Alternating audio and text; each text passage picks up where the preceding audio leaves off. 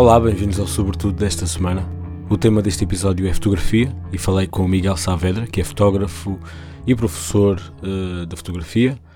Foi uma conversa fascinante, não só devido àquilo que o Miguel tem para nos ensinar sobre fotografia, mas eu diria até mais uh, especialmente por causa das opiniões que tem sobre aquilo que se passa no mundo da fotografia.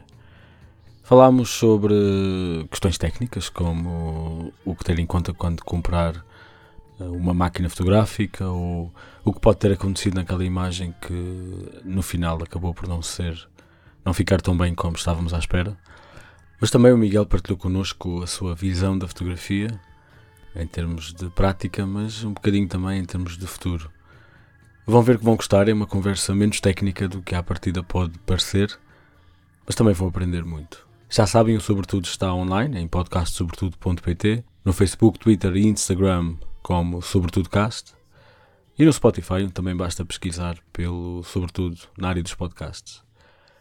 Venham falar comigo, deixem comentários no iTunes e estrelinhas. E já sabem, o genérico é dos Cayena. Espero que gostem.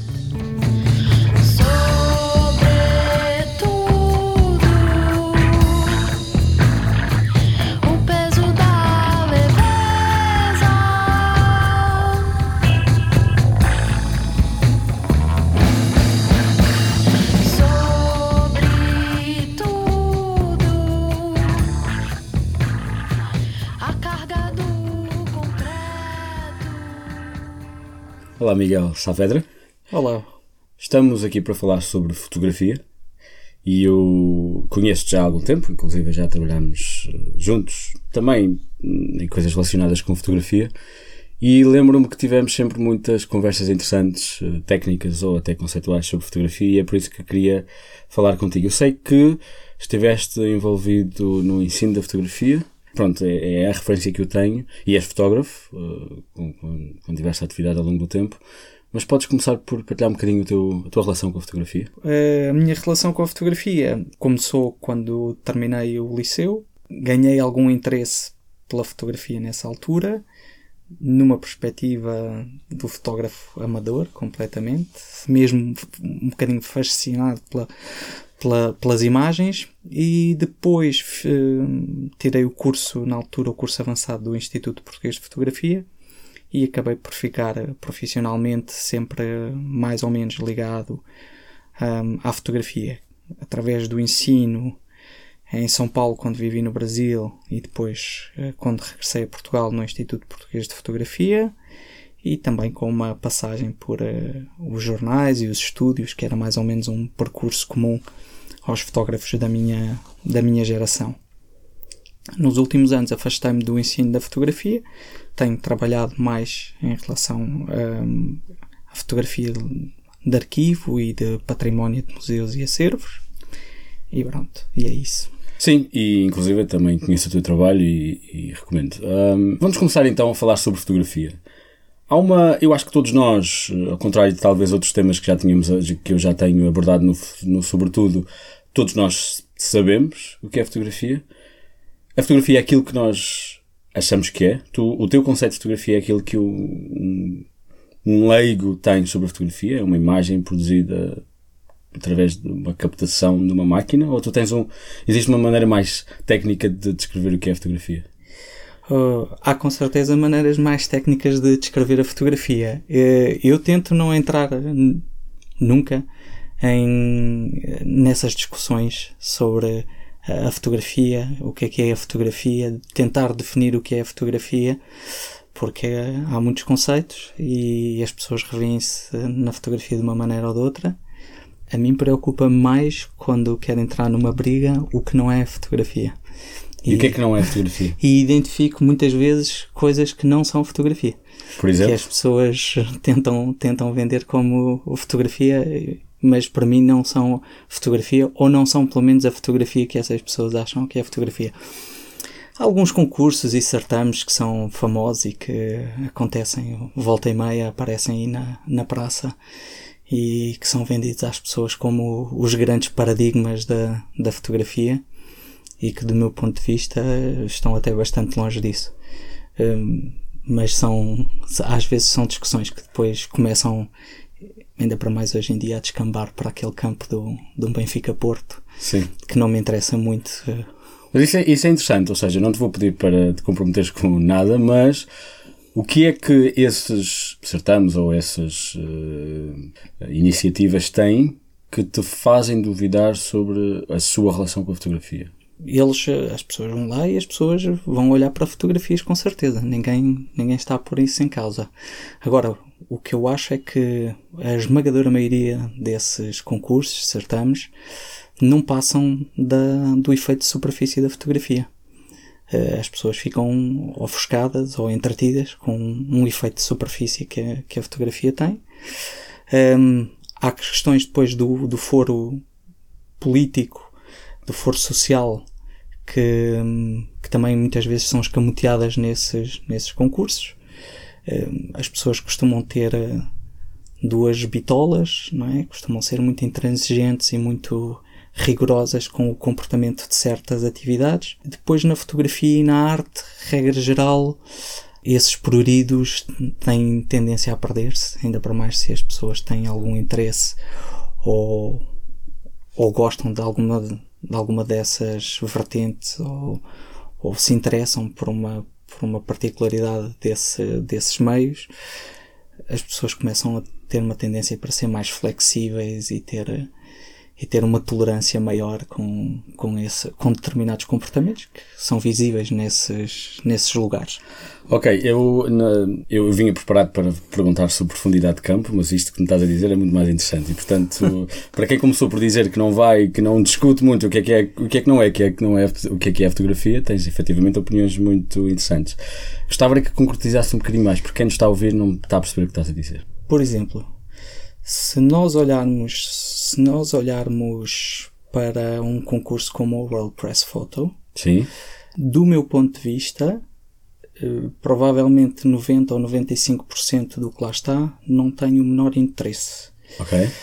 Uma grande parte dos prémios que são atribuídos são, são atribuídos a fotografias que me causam algum espanto que as pessoas se sintam à vontade para as mostrar num concurso e que alguém se sinta à vontade para as premiar. Um, em termos de conteúdo? Uh, em termos de conteúdo, continuamos a ter uma maneira muito vou dizer euro, eurocêntrica, não é? Não sei se a palavra existe e não faz se calhar tanto sentido porque muitos dos fotógrafos não são europeus, são, são, americanos, uma visão muito ocidental.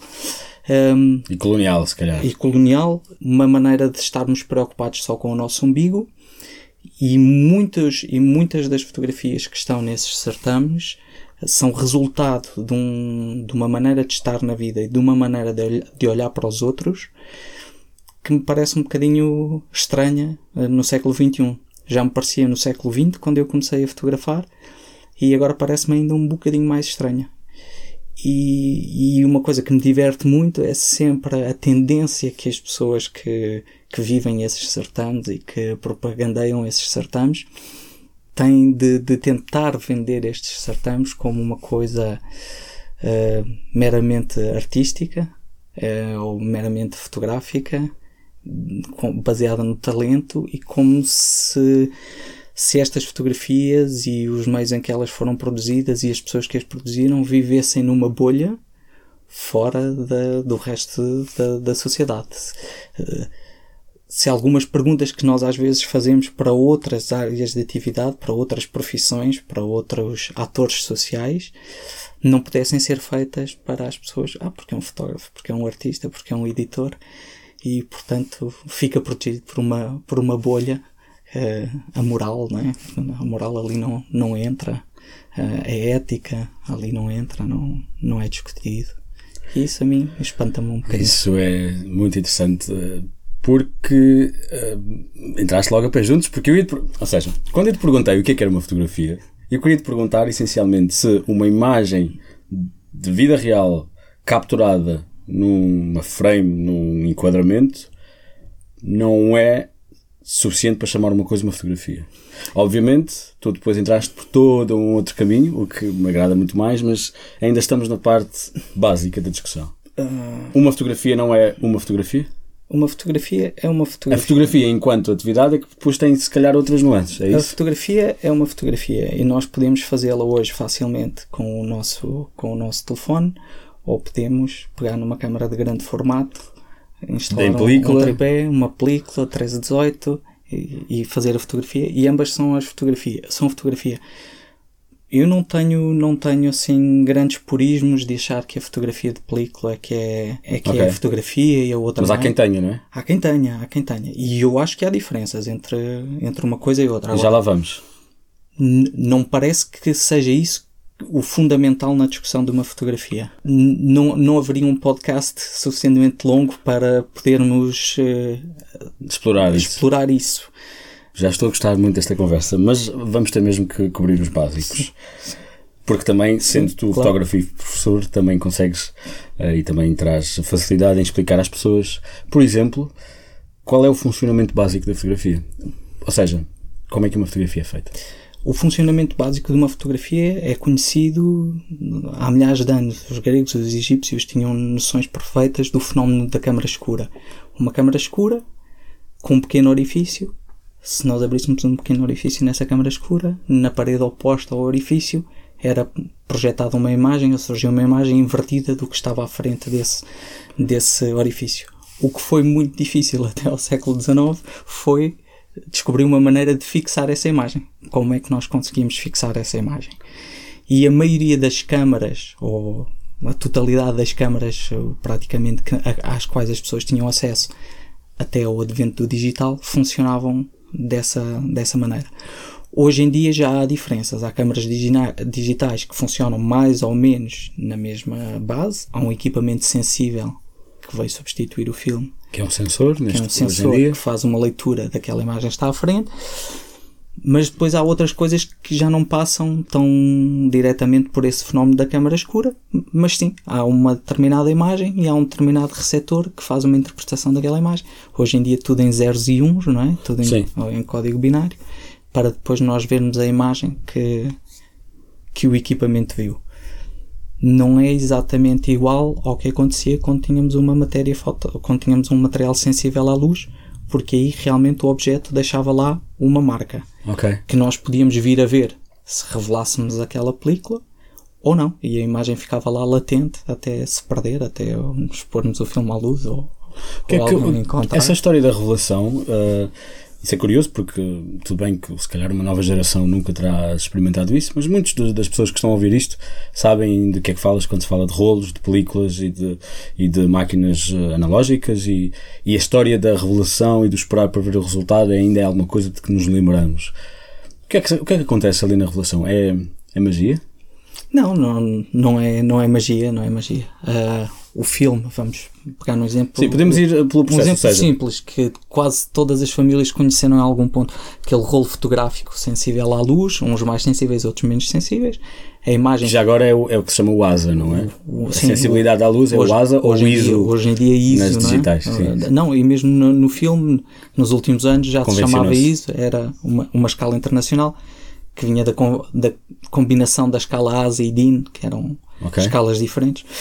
E esse filme fazia o registro da imagem, a imagem já lá estava, nós não a víamos, ela estava latente, e depois, através de um processo químico, o mais fácil para as pessoas entenderem, se calhar, no processo a preto e branco, em que havia um revelador, havia um outro banho químico chamado banho de paragem para parar essa ação da revelação, e depois um banho final fixador para termos a imagem e não a perdermos, não é? A imagem ficar Porque depois se apanhasse luz voltava a perder porque a Voltávamos a película, perder, o não. próprio papel é sensível é à luz. sensível à luz, eh, neste caso a, a película, não é?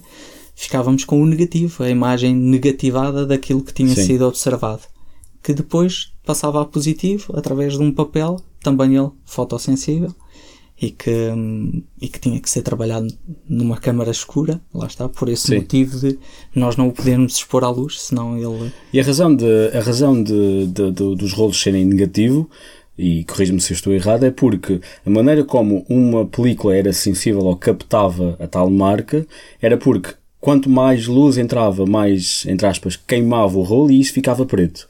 E quanto menos, o oposto. E por isso é que o que era claro numa imagem era escuro num rolo. Exato. E depois é preciso o processo de mudança, inversão, Inversão. do negativo para o positivo que se fazia do, da película para o papel. para o papel. Ok. Que podia ser feito através de um ampliador, podia ser feito diretamente com a película em cima do papel. Se Ok. calhar num podcast, para quem nunca entrou num laboratório, isto é, é difícil de entender, mas qualquer pessoa que fosse a um laboratório e numa tarde Sim. Como- como- percebia facilmente o funcionamento de uma. Porque, novamente, sendo a película transparente e tendo áreas negras e brancas, ou pelo menos mais escuras e, portanto, mais opacas e mais transparentes, quando a luz passa através de uma película e depois encontra o papel do outro lado, o que está escuro deixa passar menos luz e, portanto, fica claro no papel branco e vice-versa. E, portanto, é esse o... Ou seja, há aqui duas fases de, da realidade inverte-se para a película e depois da película volta a invertir-se para, o inverter-se para o papel e, portanto, fica uma reflexão, um reflexo da realidade.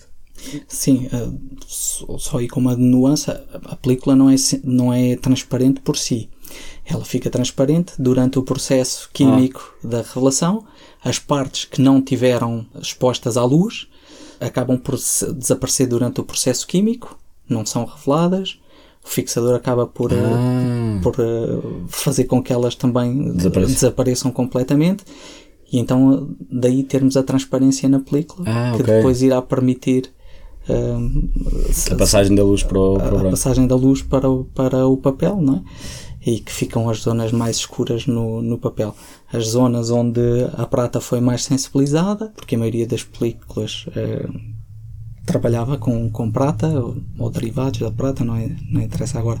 Estamos Sim. aqui a ser demasiado específicos. A prata ficava sensibilizada durante o processo de revelação, que as pessoas chamavam de revelação, ficava transformada em prata metálica, que impedia a passagem da luz e, e assim tínhamos as zonas mais claras depois no, no papel. E só para acabar esta parte mais técnica, quando se passa para a cor, a coisa funciona mais ou menos da mesma maneira, mas com três camadas diferentes de cor, que depois, quando se hum, conjugam numa imagem, dão uma imagem colorida. E essas três camadas são o verde, o vermelho e o azul, que dá origem ao RGB, que hoje em dia também se conhece. RGB sendo green, eh, não, red, green and blue, que hoje em dia também se conhece do- dos processos de impressão, eh, de- dos processos de vi- visualização em ecrãs e etc. É isso?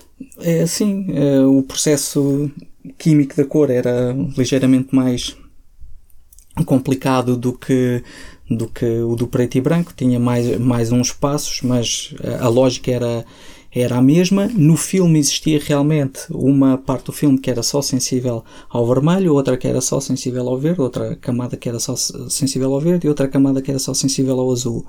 É curioso que hoje em dia há uma marca de equipamentos eh, de fotografia digital que ao contrário das outras, que utilizam sensores em que os pixels são sensíveis às cores se, vão misturando, de- consoante determinadas ordens, mas eh, estão todos mais ou menos misturados. Há uma marca que utiliza um sensor, passa a publicidade que é a Sigma, que se comporta de uma maneira semelhante ao filme a cores. Uma, há uma camada do sensor Ah. que é sensível ao vermelho, há uma camada do sensor que é sensível ao verde e outra camada do sensor que é sensível ao azul. Não é exatamente igual ao, ao filme, mas a, a lógica é, o semelhante. mesmo e é diferente depois dos outros sensores de todas as outras marcas. Ah, Ok, e já agora, já que falámos da película, o sensor funciona em termos absolutos, portanto, eu imaginava que houvesse ali alguma, alguma semelhança mais próxima hum, em relação à película. Lá está, o verde, o vermelho e o azul. Mas se tu me dizes que há uma que faz isso, significa que as outras não o fazem. O- a- os pixels fu- a- captam o que vem, é isso? ah, o pixel, o pixel que, que é sensível ao verde é só sensível ao Mas verde. isso no caso dessa marca. Nas outras não. Não, nas outras a mesma coisa, não é? Eles estão a misturar. Não, não, não estão misturados, eles seguem uma determinada, uma Ah, determinada estão, ordem. Estão distribuídos e Estão não distribuídos, numa, não estão sobrepostos. Ah, eh, ok. estão dis- distribuídos numa determinada ordem, há uma predominância de pixels verdes eh, para se ter um resultado mais próximo daquele que os nossos olhos Ah, reconheceriam como, como uma norma, Ok. como, como uma norma. A grande diferença do digital para o filme é que no digital não fica lá nenhuma imagem latente do que nós vimos, ok? Mas O sensor é sempre o mesmo. Nós, eu tiro-te agora uma fotografia Se fosse no filme, eu já não te posso tirar outra fotografia. Em princípio, não te posso tirar outra fotografia sem avançar o filme. No mesmo espaço. E, e passar a ter outro espaço em branco para ter outra fotografia ah, claro. a seguir. No sensor, eu faço quantas fotografias quiser consecutivamente, ele não me vai misturar as fotografias umas com as outras, porque na verdade ele está a transformar aquela informação, aquela imagem que está à frente dele, em zeros e uns, em código binário, que já está a ser despejada para outra parte da minha câmara. Ah, claro, ou seja, pois exato, isso é, essa é curioso. É, tudo bem que se calhar podia ser visto como uma, uma vantagem não, a imagem não ficar latente, porque na nossa cabeça a imagem já existe. Mas é verdade que o sensor realmente não. Ou seja, nunca há imagem ali. Há uma. uma cada pixel que capta a informação que recolhe transforma essa, informação digital numa outra informação digital que guarda exatamente a ordem dos pixels e a que cor correspondem, e é depois, ao irmos de alguma maneira descodificar essa informação num interface de computador que vemos o que é que é a imagem. Exatamente. Isso é muito curioso. Exatamente. É eu, eu, eu, eu, lamento, não me lembro agora do nome dele, mas já talvez com mais de uma dezena de anos há uma tese de, de mestrado ou de doutoramento de um aluno de engenharia de Coimbra, da Universidade de Coimbra, que acredito que ainda esteja disponível na, na rede, seja fácil de chegar lá, em que ele fez a, a, tese dele realmente a explicar como é que é o funcionamento de uma câmara digital um, dita SLR.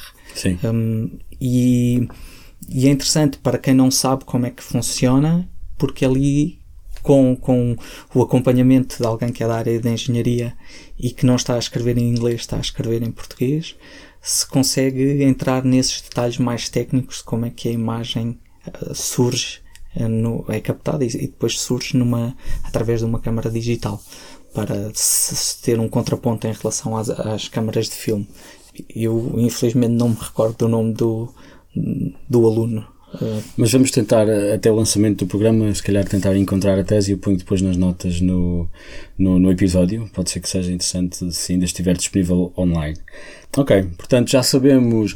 Falaste aí, já vamos falar de câmaras e o modo como funcionam mais ou menos, mas falaste aí de SLR, já agora o que é que é isso?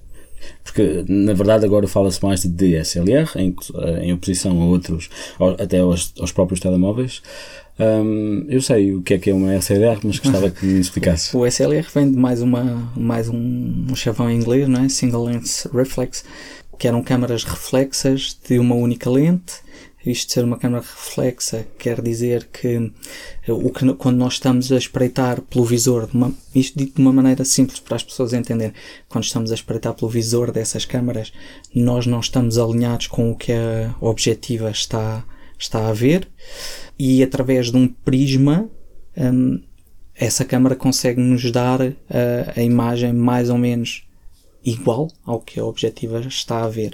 Por contraponto a outras câmaras de visor direto, em que o que a pessoa está a observar pelo visor é exatamente o que, o que está à frente do, do visor, do olho, mas não é o Exato. que a objetiva está a ver. Mas também a pessoa não vê o que a objetiva está a ver. Aí depois há um, aparece uma outra coisa que é um erro de paralaxe. Que, sem, que, é, que é corrigido o mais possível pela maioria dos visores das câmaras mais sofisticadas desse, desse tipo de câmaras, câmaras de visor direto, mas pronto, o SLR vem disso, Single Lens Reflex, que é uma câmara de, de uma única objetiva. Ou seja, quando a luz entra na, na lente ou no, no pronto, pelo, no sítio onde a luz vai entrar quando se fizer a fotografia, bate num espelho num prisma. Há um espelho. Num espelho. Portanto, funciona um pouco como um, um telescópio. 45 graus. Que é um telescópio. Reflete. Portanto, bate num espelho que depois reflete para outro espelho que está a 45 graus, Sim. que reflete para o nosso olho um, no visor. Para um prisma, que é através de um prisma para.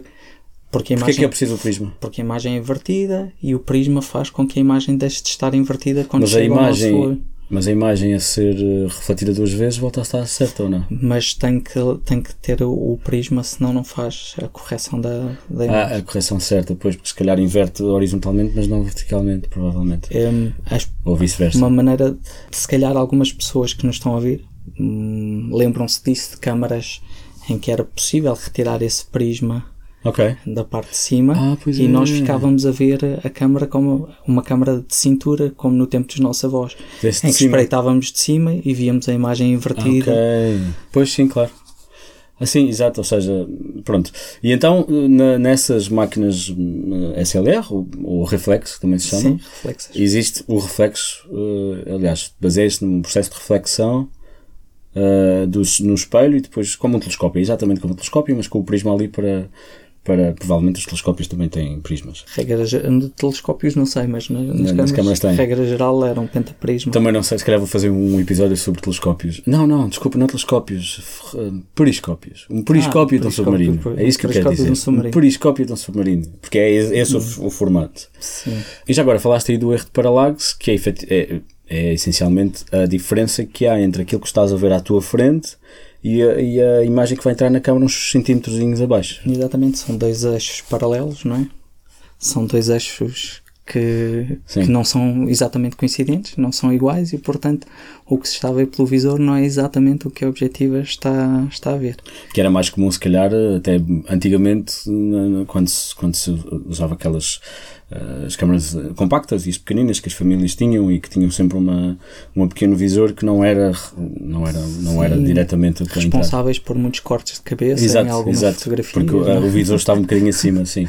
Sim, exato. Sendo que o erro de paralaxe corrige, disseste tu, de maneiras mais técnicas, mas também com a distância. Portanto, quanto mais longe, Quanto mais longe, menor, é o, risco. o risco.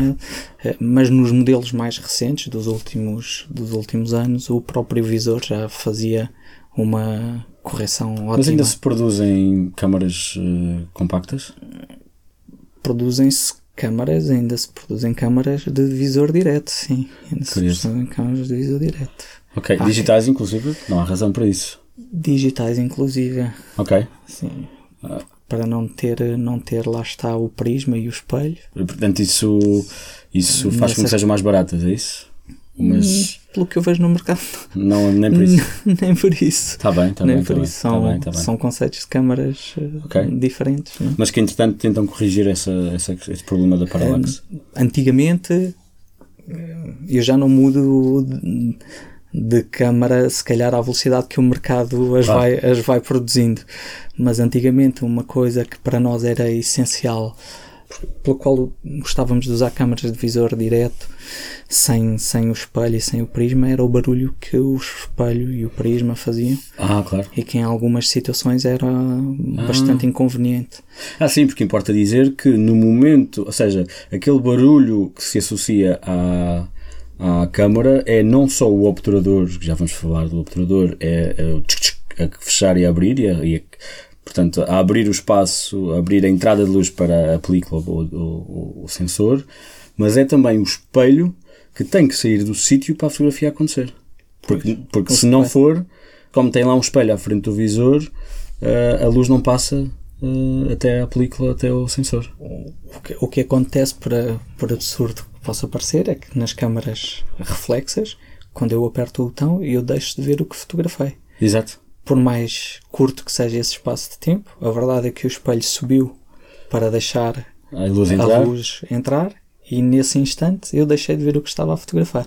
Nas Ok. câmaras de visor direto eu estou sempre a ver o que estou a fotografar. Portanto, sabes exatamente quando clicas o que é que estás a dizer. Isso sei, também é curioso. sei o que foi sei o que foi registado o facto de ser um mecanismo que produzia algum barulho tornava-as inconvenientes por exemplo se fôssemos fotografar uma sessão de música de câmara Sim. é, é muito inconveniente estar Claro. com uma câmara reflexa Ou, em- ou- ou em- em- até em reportagens e situações mais perigosas em que se calhar não te, não te interessa ser, ser eh, descoberto ou ser eh, ouvido. Falámos aqui já de alguns elementos, mas vamos parti-los aos bocadinhos. Eu gostava de, porque isto também imagino que interessa quem gosta de fazer fotografia ou quem se vai interessar por fazer fotografia e eu queria perguntar-te que diferentes elementos, tanto do exterior como da própria máquina, é preciso ter em conta quando se faz uma fotografia. E estou a, imagin- e estou a pensar no modo, ou seja, eh, não, excluindo um pouco agora o modo automático, porque realmente o modo automático, tanto dos telefones como de algumas câmaras, ehm, e já podemos falar o que é que tens, o que é que tens a dizer sobre isso. Partida, hum, te retira algumas das preocupações quando, quando estás a tirar uma fotografia. Mas existem elementos que têm que estar todos em sintonia para que uma fotografia aconteça com a qualidade que queremos. Eu, eu, lá, a luz, a sensibilidade, o foco, a velocidade, a abertura, ou seja, são coisas que é preciso ter em conta Ou é preciso, são coisas que estão em ação quando uma fotografia é feita. É isso? E gostava que me falasse um bocadinho de, de quando uma pessoa está a tirar a fotografia, aqui é que precisa de prestar atenção enquanto ter essa fotografia. Estás a olhar comigo para mim com uma ar um bocadinho perdido. Porque eu acho que é uma, fotogra uma fotografia, peço desculpa, eu acho que é uma pergunta difícil de, de responder uh, num, num podcast. A fotografia acaba por ser, uh, grosso modo, uma combinação entre uma abertura e um tempo de exposição. Ok, isso é alguma coisa? Ok, sendo que a abertura é a dimensão do diafragma de uma determinada objetiva que nós temos. E o, o buraquinho, o, de onde, por onde entra a luz. Por onde entra a luz e o tempo de exposição, o, o tempo que nós vamos deixar que a luz chegue ao nosso material sensível. Ou seja, seja em vez de fazer um filme, seja... pode fazer e isso já faz toda a diferença. Exatamente. É? Pois as variáveis são, são inúmeras, porque depende do tamanho do material fotossensível, depende da, da distância focal que utilizamos, depende do tipo de câmera que utilizamos.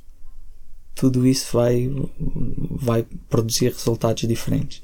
Eu não tenho uh, aquele fascínio dos equipamentos okay. que, que eu reconheço que para uma grande parte das pessoas que fazem fotografias, esse é um dos motivos de gostarem de fazer fotografia é o fascínio pelo equipamento, sim, sim. o troca objetivo, o põe outro objetivo. Eu costumo sempre contar uma história. Quando era aluno de fotografia, um colega que tinha muito equipamento pediu a minha ajuda e de outros dois colegas para ajudar-nos num trabalho de uma cadeira que ele estava a ter dificuldade em terminar. E nós passámos uma tarde com ele em que ele experimentou tudo quanto era as câmaras que tinha de pequeno formato, médio formato, de grande formato, luzes objetivas e não produziu uma única fotografia. Porque na verdade o problema dele não era o ter dificuldade em, em produzir o trabalho, porque ele sabia. Só que ele ficava fascinado com os equipamentos, com o experimentar isto, experimentar aquilo. E eu não tenho isso. E, e, e, portanto para mim é difícil vender à pessoa do ah não, tenho que ter cuidado com isto. Eu acho que a pessoa tem é que se interessar pelo que está a fotografar e gostar do que está a fotografar. Hoje em dia a maioria dos equipamentos vão resolver esses problemas eh, por ela. É muito difícil aqui estar a, estar a, explicar como, como é que determinada fotografia ou a pessoa a fazer aquela fotografia se vai ter muita profundidade de campo, se vai ter pouca profundidade de campo. Uma maneira simplista é se o buraquinho for muito grande e deixar passar muita luz, a pessoa vai ter pouca profundidade, em princípio vai ter pouca profundidade de campo. Se o buraquinho for pequenino e deixar passar pouca luz, a pessoa vai, vai ter eh, muita Maior. profundidade de campo. Sendo que a profundidade de campo é se a fotografia vai ficar com muita nitidez uh, em toda a imagem ou se vai ficar com pouca nitidez. Nitidez no sentido de foco o, o, foco é sempre, em princípio, para um ponto, para um, ponto. um determinado ponto. Sim. Mas depois a imagem pode estar muito nítida, quer para cá desse ponto, quer para lá desse ponto, e isso seria muita profundidade de campo, ou pouco nítida para cá e para lá desse ponto de foco, e seria pouca profundidade de campo. Exato. E já agora, é por isso, porque eu imagino sempre que haja alguém que se calhar se sente um bocadinho perdido quando olha para uma máquina, especialmente uma máquina que tem algumas funções, um, e veja os números todos e os, e os também não ajuda alguns dos, do, de, algumas das letras que se usam e não serem óbvias para, para portugueses, por exemplo, até se ter convencionado que, por exemplo, uh, o A significa abertura, mas que o S significa velocidade, que é speed em inglês, e, e, e, essas coisas assim. Falaste da profundidade de campo, que acho que é isso, ficou extremamente bem explicado. Quando se está a escolher a abertura, o número que aparece, quanto maior o número, menor é a abertura. Porquê? Porque isso está, isso é, efetivamente... Porque é uma fração. Na verdade, aquilo é 1 sobre o número que lá está. E como as pessoas facilmente Sim. entendem, apesar de 22 ser um número muito superior a 4, ter 1 sobre 22 é uma porção muito mais pequenina, não é? É um Sim, claro. orifício muito menor do que ter 1 sobre 4. É? Ok, exato. E, e lá está, uma maior abertura, ou, ou seja, a abertura influencia essa tal profundidade de campo, uhum. mas também influencia a quantidade de luz que entra, o que também pode ser depois coordenado com a velocidade, porque quanto mais, quanto mais luz entra. Eu não gosto de chamar velocidade. Ah, eu, gosto, eu gosto de. É como chamar lento, eu não gosto de chamar lento, gosto de chamar. Objetiva. Estamos Então, em que é que Portugal. Ok? A palavra é objetiva. Porque lente também é, um- é, é, é só uma lente Os, de vidro. os brasileiros chamam lente mesmo Ok. à objetiva, mas eh, na verdade a objetiva é um conjunto de várias lentes Exato, e, é isso. é portanto isso. Eh, é- será mais correto sem é que querer ser se preciso chama de velocidade? porque é um tempo de exposição. Ah, é? ok. E quando estamos a dizer, ah, se eu tenho uma abertura que tem um, um buraco maior, deixo passar mais luz, pode não ser verdade. Porque eu com um buraco menor, se tiver um tempo de exposição Pois é maior, isso, sim. posso deixar passar mais luz do que com um buraco maior. Mas era aí que eu queria chegar, ou seja, A fotografia é sempre uma relação dessas coisas. Muito bem, Uma é- abertura e um com um tempo, com um determinado tempo de exposição. O tempo de exposição são o que as pessoas chamam, o que tu estavas a dizer, o que as pessoas chamam as velocidades. velocidade, sim. é? O F, eh, regra geral, as pessoas eh, atribuem à, à, à abertura. Ok, né? estou- um eu estou F4, um confundido. F8, Ok, um F5, 6, ok? ok. Havia um personagem do do António do António Feio eh, no Cinema Paraíso Sim, que era o realizador e que estava sempre, Sempre a nos gritar F56 tudo aberto. ok. Pronto. Isso queria dizer, lá está. Era a abertura É, sim, da- sim, sim, Sim, mas era isso que eu queria dizer. É Essa, essa dança entre a abertura e o tempo de exposição, lá está. É, uma, é, um, é um tango em que os dois, porque teoricamente, em termos de entrada de luz, em termos de quantidade de luz, teoricamente, pelo menos, eh, um passo à frente numa dessas coisas significa um passo atrás nas outras. Claro que depois tens efeitos, lá está, na profundidade de campo e etc., mas é sempre este jogo. Supostamente a pessoa vai ter um exposímetro para ajudá-la não é? Ok. nessa decisão, que tem um, um indicador que lhe diz se ela está a dar luz a mais à fotografia Sim. ou luz a menos.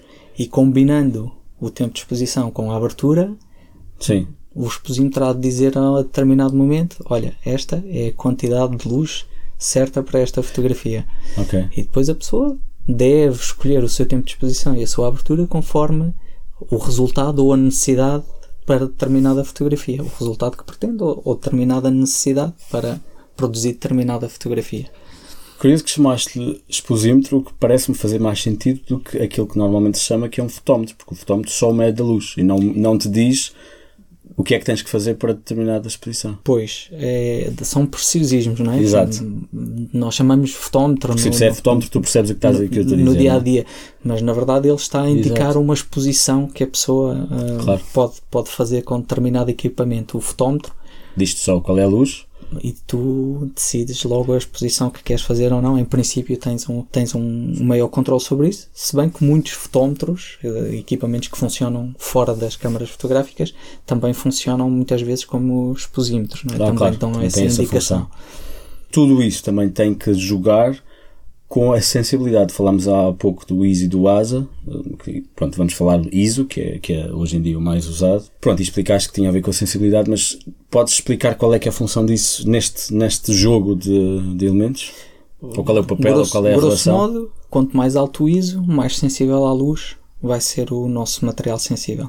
Antigamente, quando tínhamos um filme de uma determinada sensibilidade, estávamos condenados, durante aquelas 24 ou 36 fo- fotografias, a, a utilizar sempre a mesma sensibilidade. Se o filme Sim. era de 400 ISO, era 400 ISO no primeiro fotograma e era 400 ISO no último. Para aqueles que têm alguma experiência, com certeza estão a dizer: ah, não, porque depois às vezes podia-se puxar ou conter. Sim. Sim, mas isso já eram truques. Claro. A sensibilidade do filme era, era mesmo. aquela. é- Era aquela. Ou pelo menos a, que- a, a que lhe estava atribuída para determinado padrão era aquela. Hoje em dia, no digital, temos essa Vantagem. facilidade, essa vantagem. A nossa primeira fotografia pode ser um ISO 200 e a fotografia seguinte pode ser um ISO 6000. É só nós escolhermos isso na câmara. E quão. Tendo em conta que estamos a falar de digital e não estamos a falar de material, portanto, quando se fala da sensibilidade, eu imagino, eu consigo imaginar mais facilmente quando se fala de uma película, que aquela película seja sensível a determinada, seja com determinadas características e que seja que se possa falar da sensibilidade da película. Mas no caso do digital estamos a fabricar essa sensibilidade, não é? Estamos a simular essa sensibilidade, é isso? Uh, mesmo, mesmo no filme, para os puristas da sensitometria, também, Sensitometria, okay. também iriam pôr aqui em causa se a sensibilidade é realmente, era realmente aquela que vinha atribuída na película, se podíamos dizer, okay. mas, vamos, mas vamos aceitar que sim, que, que, que era por aí, a sensibilidade da película era, era aquela. No sensor, o sensor não tem uma sensibilidade. Pois. Senão, não podia ser 200 e, ou 6 mil Exato. ou 25 mil ao, mesmo, ao mesmo tempo. A, verdade é que, fazendo aqui uma brincadeira, o japonês que está dentro da câmara uh, digital Sim. está lá a fazer contas. Ah, ele agora quer que eu tenha esta sensibilidade à luz. Então vou pôr aqui a matemática uh, okay. a fazer com que eu consiga ter determinada uh, sensibilidade à luz. E qual é a vantagem de se mexer na sensibilidade à luz em vez de se mexer no resto? Às vezes pode não ser uma, uma questão. A vantagem pode ser uma questão da mera necessidade nós queremos fazer uma determinada fotografia, não temos tripé e, portanto, não podemos utilizar um determinado tempo de exposição porque, porque senão a nossa imagem iria tremer, não é? Okay. Ah, precisava de fotografar com um segundo, não tem tripé, por mais sólido mesmo que eu seja o Chuck Norris, uh, vai tremer a fotografia. Okay. Um, e eu já não tenho mais aberturas né, que me permitam dar mais luz para eu conseguir ter um Entrar, tempo de exposição. Sim uh, suficiente. suficiente para fazer esta fotografia com segurança sem tripé. A solução pode passar por aí, por aumentar a sensibilidade para conseguir a combinação de tempo de exposição e abertura que me permita fazer a fotografia. Então, mas porquê é que não está sempre mais sensível? Porquê é, que, porquê é que não estamos sempre numa sensibilidade alta? Porquê é que não estamos sempre numa sensibilidade alta? Uh, no tempo da película, quanto mais sensível era o filme, mais grão, regra geral, mais grão ia apresentar uh, depois a fotografia. Nas câmaras digitais uh, começam a aparecer problemas de ruído, do chamado ruído digital, que seria, de uma maneira simplista, o equivalente do grão Sim. Na, nas películas, não é bem é aquele, assim, aquele ratado um bocadinho que se vê em algumas fotografias. É, os sensores, como não estão realmente a ver aquilo, começam a produzir matematicamente ah, okay. pixels para produzir o resultado que eles acham que é aquele que nós, que nós queremos, não é? E, e esse é um dos problemas de se usarem sensibilidades altas que tem vindo a desaparecer porque os, os processadores das câmaras estão a ficar tão bons, tão bons, tão bons, tão bons que mesmo câmaras compactas mesmo telefones móveis, em situações de luz que, se fosse no tempo da película, já nos iam dar alguma dor de cabeça, Sim. conseguem produzir resultados muito, muito aceitáveis. Sem falar que depois, quando vamos pós-produzir essas imagens no computador, os softwares de edição de imagem ainda nos permitem recuperar ou muitas dessas imagens Sim. que poderiam estar sofríveis. E depois há outra questão de, relacionada com a sensibilidade alta, é que às vezes também temos demasiada luz e a sensibilidade tem que baixar para podermos mais ou menos ter algum controle sobre, sobre a qualidade e não precisar de, de pronto, de ter de, de, de, baixar demasiado os outros elementos, não é? É verdade, uma das câmaras que, que eu, digitais que eu utilizo, como o, o ISO mais baixo que tem é um ISO relativamente alto, para o que seria a norma, ela depois, eh, em termos de processador, oferece outras possibilidades para eu poder baixar esse ISO okay. artificialmente. Porque também acontece uma fotografia ficar queimada. E já vamos falar de alguns, de alguns dos problemas. Se eu for fotografar para a neve num dia de sol, Sim em princípio vou ter problemas de excesso de, de, luz. de luz. não é? Exato. Depois isso... aí entram os filtros de densidade neutra e por aí fora. Ok, mas isso já fica para outro podcast. mas então, ou seja, nunca há uma solução perfeita para se ter em todo o, todo, sim, em todas as situações, porque tem sempre a ver com a luz varia muito e a realidade, as, até as, as, próprias coisas que queres fotografar. Portanto, eu, eu sou bastante otimista. Eu acho que hoje em dia, mesmo no nosso telefone, para 90% das fotografias, ou 95% das fotografias que nós vamos fazer na vida, o, o fotógrafo comum, se é que isso sim. existe, uh, vai ter a solução no seu equipamento. Inspirado agora então nesta sequência de perguntas, eu se calhar dou-te agora uma. Vamos tentar ajudar as pessoas a perceber o que é que pode ter acontecido numa imagem que não ficou muito boa e em algumas destas coisas pode ter, pode ter a ver também com, pode ser usado até em, tanto em digital como analógico como até telemóveis e eu dou-te um sintoma e tu ajudas a, ajudas-me a perceber o que é que pode ter acontecido e que pode, pode ser melhorado no futuro. Por exemplo, uma imagem está demasiado escura. O que é que pode ter acontecido? Em princípio, não, não, teve, não teve a luz que precisava. E isso pode ser ou o tempo de exposição foi demasiado curto, ou a abertura é demasiado pequena para, para aquela imagem. Ok. Pronto, isso... Partindo do princípio que a pessoa tem um equipamento que lhe permite controlar isso. Sim. Okay? Às vezes, se for numa câmera automática, a pessoa não sabe o que fez. Porque, que, porque isso, que isso acontece? Acontece porque o, limite daquele equipamento era aquele, para aquela condição de fotografia que Mas estava isso também feito. pode ser importante, é a pessoa começar a conhecer os limites do seu equipamento claro. e saber que se calhar às vezes uma câmera está escura porque aquilo que fotografaste estava escuro. Mesmo porque o nosso olho é muito, o nosso olho é muito mais sensível do que uma película ou do que um sensor, não é? Portanto, Sim, às nosso, vezes engana. O nosso olhar não tem nada a ver com, com o comportamento de uma, de uma câmara fotográfica. E ainda bem, ainda bem, diríamos, ainda não é? Portanto, e o oposto, portanto, presumo que seja semelhante, quando há demasiada luz numa. Ou o tempo de exposição foi demasiado longo, ou a abertura era demasiado grande, em princípio, ou a sensibilidade era Definida. desajustada. Ou estás a fotografar o sol, também pode acontecer. Se bem que, se bem que a, a sensibilidade lá está. Se eu acertar o tempo de exposição e a abertura, posso lá ter a sensibilidade que eu quiser. Sim. Em princípio, a exposição vai ficar boa. Porquê é que acontece o contraluz numa fotografia? E às vezes pode ser bom, mas às vezes também pode ser mau. Hum. Acontece porque o exposímetro indicou uma, uma leitura que tem mais a ver com a luz que está por trás da pessoa do que com a luz que está pela frente da pessoa. E ao expor para trás, se a parte de trás da pessoa tiver muito mais luz do que a parte da frente da pessoa, acaba por ficar quase aquele efeito de silhueta, muitas vezes, em que mal percebemos a pessoa, a parte de trás está impecável, vemos lá a praia, a água, tudo impecavelmente exposto e nítido, mas depois a pessoa parece, parece uma sombra porque a parte da frente da pessoa tinha um, uma luminosidade muito diferente. E há maneiras de resolver isso? Ah, uma delas é ligar o flash. Pois, o flash realmente, sim. Uma delas é ligar o flash. Outra é se a pessoa tem controle sobre a exposição, tentar de algum modo que o exposímetro lhe dê a indicação da exposição para a luz que incide sobre a pessoa e não a que incide sobre o fundo. Por exemplo, há maneiras de focar-se, focar-se no sentido de uh, centrar-se na pessoa ou no, no, elemento que se quer ter com a luz certa e depois talvez, porque há maneiras até de, de controlar e de lock, de trancar, bloquear, bloquear essa leitura. essa leitura e depois então reenquadrar no enquadramento que se quer originalmente, mas depois de ter lido aquele, aquele foco, aquela, aquele elemento que se queria que fosse o mais importante. Mas também depois há o risco de se sobreexpor o, o restante.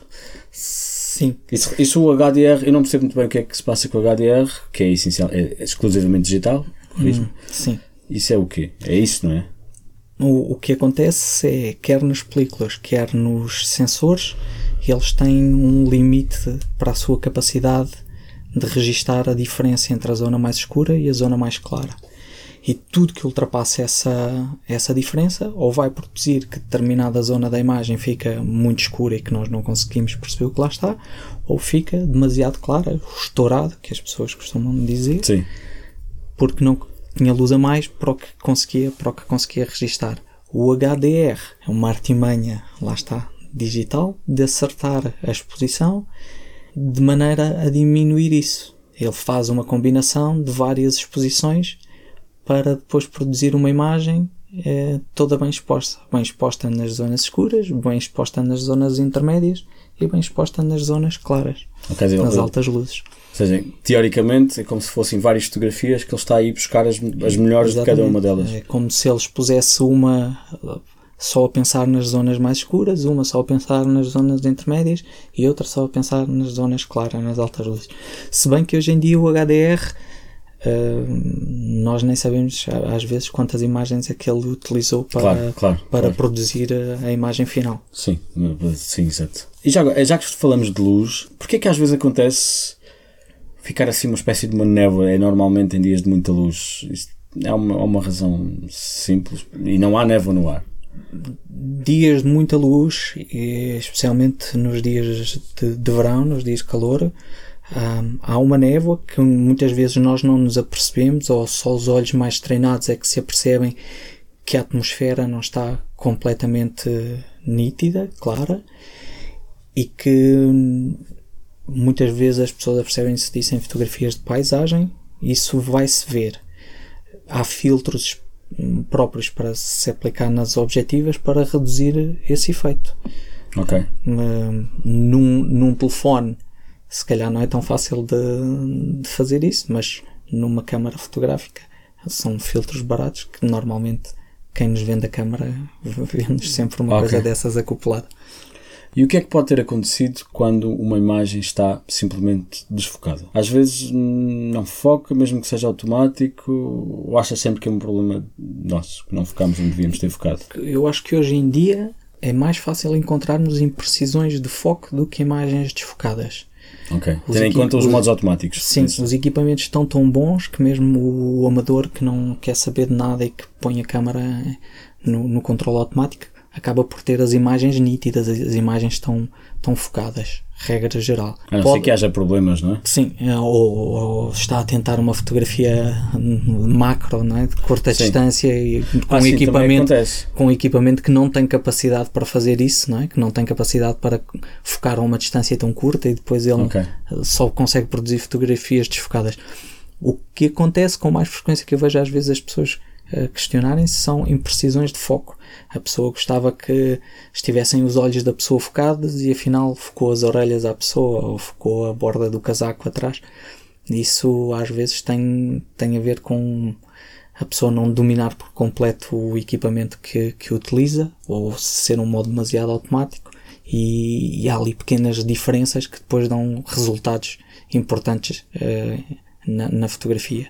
Sendo que, da mesma maneira como podemos bloquear a leitura de luz, também podemos bloquear, a maior parte das vezes, o foco. O foco, e sim. depois reenquadrar. Não é, não, é difícil, não é difícil. Sendo que também, às vezes, e, e imaginando o telemóvel, um, às vezes o foco e a leitura de luz é, é sempre o mesmo. Há, há, há maneiras de, de, às vezes, separar os dois, focar uma parte sim, e buscar a leitura a mesmo, luz da outra. Mesmo nos telefones, hoje em dia, com um bocadinho de interesse e de, de prática, é fácil nós termos uma leitura para as zonas que nos interessam, de termos um foco nas zonas que nos interessam.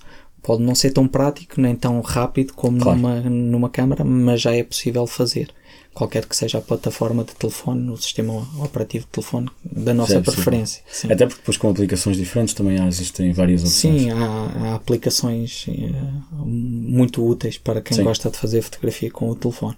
E nas câmaras também, às vezes, a própria definição se forem, se forem ao foco, dá para definir se o foco é sempre feito ao centro ou se é feito de modo distribuído e, portanto, depois com marcas também varia um bocadinho, mas há é. várias opções e do há default. câmaras que acompanham a nossa retina, portanto, para ah, nós uau. apontarmos uh, câmaras mais sofisticadas, não é? Em Essa não sabia. nós apontarmos o, o, olho, o olho no visor, ela vai, em princípio, uh, criar ali o ponto de foco.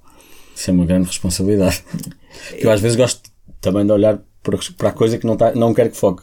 Portanto, pois, isso também é engraçado. Pois, tem, requer, requer alguma prática. Sim. Há pessoas que não se habituam a esse, a esse sistema de todo, não é? Mas, eh, Mas é impressionante e ainda bem que está a ser desenvolvido. Significa que. Já, já, já tem muitos anos, já tem muitos anos. Não já conhecia. via nas câmaras de filme.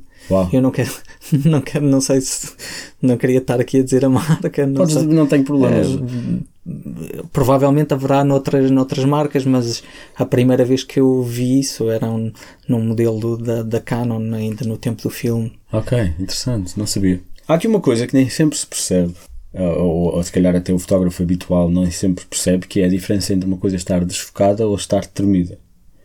Hum. Falaste há bocadinho da tal velocidade é isto, não é? Ou seja, às vezes, explica lá, o que, é que pode, o que é que pode ter acontecido para, antes de mais, quando acham que uma coisa está desfocada, pode ser que aquilo esteja arrastado ou esteja tremido e não desfocado. E isso pode ser, antes de mais, o problema.